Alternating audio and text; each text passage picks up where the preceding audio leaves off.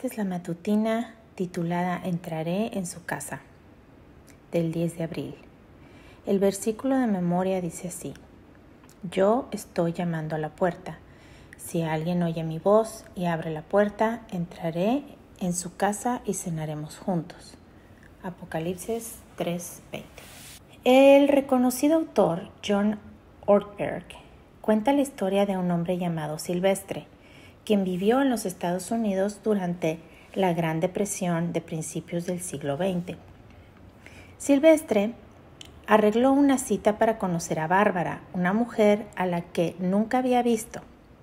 Bárbara tampoco conocía físicamente a Silvestre, pero sus amigos le dijeron que él era un tipo de figura atlética y que le gustaba hacer deporte. Cuando llegó a las, el día del encuentro, Bárbara se alistó temprano, se arregló lo mejor que pudo y cuando sonó el timbre de la casa salió corriendo a recibir a su príncipe azul. Abrió la puerta y allí estaba un hombre devolviéndole la mirada, pero no se parecía en nada a lo que ella esperaba. Allí estaba un hombre con sobrepeso que no tenía nada que ver con el joven fornido que esperaba conocer.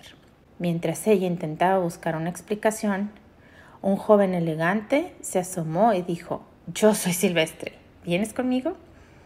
Entonces, Ortberg aclara lo que pasó. Resulta que Silvestre le había pedido al otro tipo que lo acompañara porque jamás había visto a Bárbara. Y si Bárbara resultaba ser fea, ella saldría con el otro. Cuando la vio se entusiasmó tanto con ella que no quiso que hubiera confusión. Tras aquella cita disfrutaron de un matrimonio de más de 60 años. En Apocalipsis 3:20 el Señor declara, mira, yo estoy llamando a la puerta. Si alguien oye mi voz y abre la puerta, entraré en su casa y cenaremos juntos.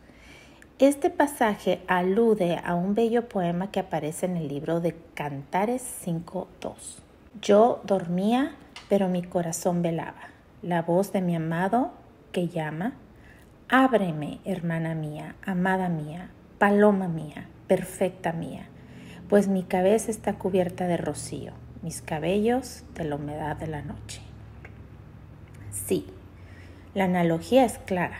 Cristo, el esposo, ha tocado el timbre de nuestra puerta, pero a diferencia de Silvestre, Él sabe cómo somos física y espiritualmente y aún así nos ama sigue teniendo un gran interés en establecer una estrecha relación con cada ser humano. El hecho de que sea Cristo el que toque la puerta indica que Él tomó la iniciativa de elegirnos. ¿Qué pasará si abrimos? Él cumplirá la promesa. Entraré y cenaremos juntos. Oremos. Padre nuestro, te damos gracias porque tú tocas nuestra puerta, nuestro corazón. Ayúdanos a ser nosotros unos anfitriones ideales para ti en nuestro corazón y en nuestra alma y un día poder estar contigo en la patria celestial. Todo esto te lo pedimos en el nombre de tu Hijo amado Jesús. Amén.